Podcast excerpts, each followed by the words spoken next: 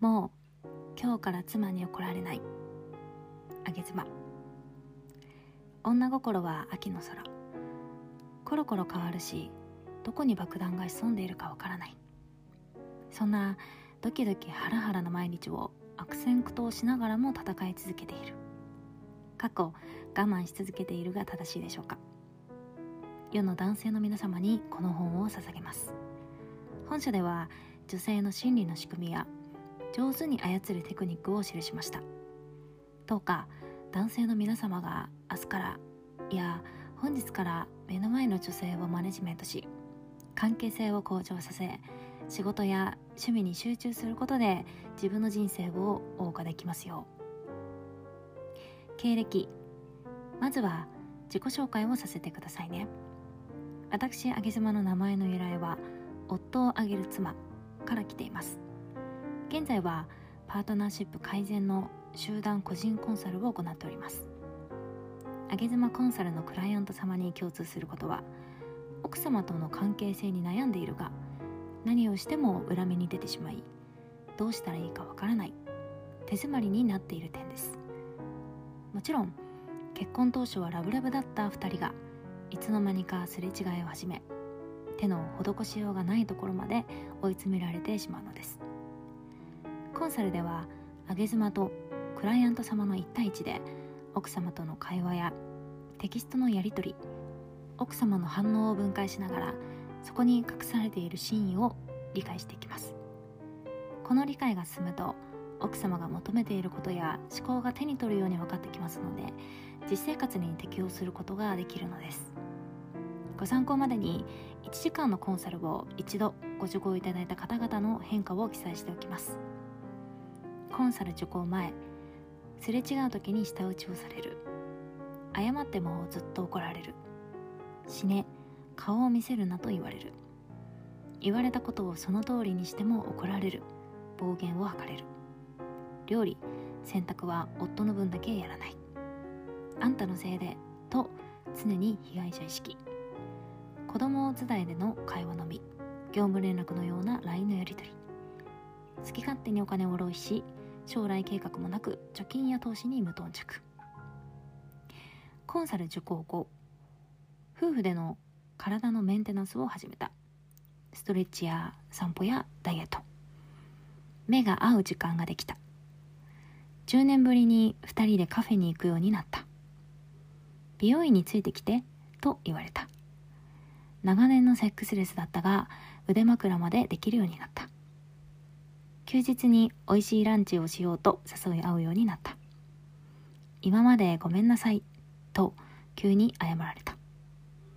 将来のために貯金投資の話をしそして始めた。女心は簡単です。たった1時間でこの変化です。とあるコツさえ掴んでいただければあとはそれを使い回していくだけなのです。本書では妻のややこしい心理を分解し男性に分かりやすく記しました。早速本題に入りたいところですがその前に上げ妻とは何者なのかどうして本書を記したのかご挨拶させてください。上げ妻とは私は結婚する前は仕事大好き女でしていわゆるバリキャリの道を順調に歩んでいました。大学3年生の就職活動がスタートする時期にはすでに数社から内定をもらっておき余裕を持った状態で内定何個もらえるかゲームを一人で楽しんでいるような今思うと友達にしたくないような成果主義的性格の女子。全国転勤がある総合職として勤務し始め社会人1年目にして成績は同期内でトップでした。負けず嫌いと向上心が物を言い毎晩深夜まで仕事をし成果を残したらその後デートやジム通い飲み会に勤しむ。いわゆる独身貴族まっしぐらな生活だったと思います。そして3年で脱サラしすぐに起業。月収100万円を稼いでいたような。私が男性なら付き合いたくない女でした。その後今の夫と結婚することになりめでたく長女を妊娠。肌から見れば仕事も順調。結婚生活も順調。子供を授かり順調。こんな順調女が一瞬にしてどん底に落ちたのが妊娠発覚から出産を終えたこの頃です。どん底パートナーシップで離婚危機。妊娠してからというものつわりや体の重さ。今までにない自分ではコントロールできない何かに毎日振り回されさらに夫との同居生活により他人の価値観をプライベートでも受け入れていかなければならないストレス。大人相手に成果さえ上げていれば通用する環境から一変。自分の力ではどうにもできない無力感を毎日感じ始めました。座りで寝続けていることで外の世界からどんどん離れていき今まで成果を出すことで相思相愛だった社会からはもう君は何も社会に提供できてないのだから戻ってこなくていいよ。というか戻る場所ないからと言われているような強い孤独感。夫は仕事ばかりしていて私の話は聞いてくれない。いや音として聞いてくれているが理解はしていない。何度も同じことをお願いしているのに繰り返される。もしかして嫌がらせなの？こんなに毎日疲れて寂しくて孤独で不安なのに結婚しなければよかった。育児の忙しさを武器にしてパートナーシップについて考えることからとりあえず逃げてしまいました。しかしこのとりあえずの逃げが過ちだったのです。気づいたらもう崖にいた。昔から子供は授かれるのであれば何人でも欲しかったこともあり結局3人の子供に恵まれましたが育児が一旦落ち着いた時にはパートナーシップはもう崖っぷち。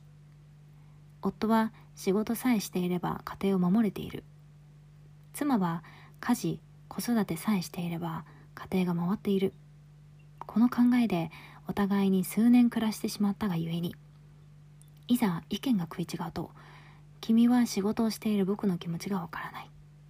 あなたは主婦の気持ちが分かってない。の言い合いでいつまでも平行線。解決の兆しのない平行線な喧嘩を続けているのでエネルギーがどんどんなくなり精神が疲弊していくのが分かりました。家の中ですれ違う際もお互いに下を向いて存在を目に入れないようにするまで悪化しました。もちろんこの時期はセックスレス一緒の部屋にいるのもストレスでした。自分の気持ちを理解してくれない人とこの先暮らしていていても幸せなのか毎日喧嘩ばかりして子供への影響は大丈夫なのか？そもそも別に暮らした方がお互いのためにいいのではないか？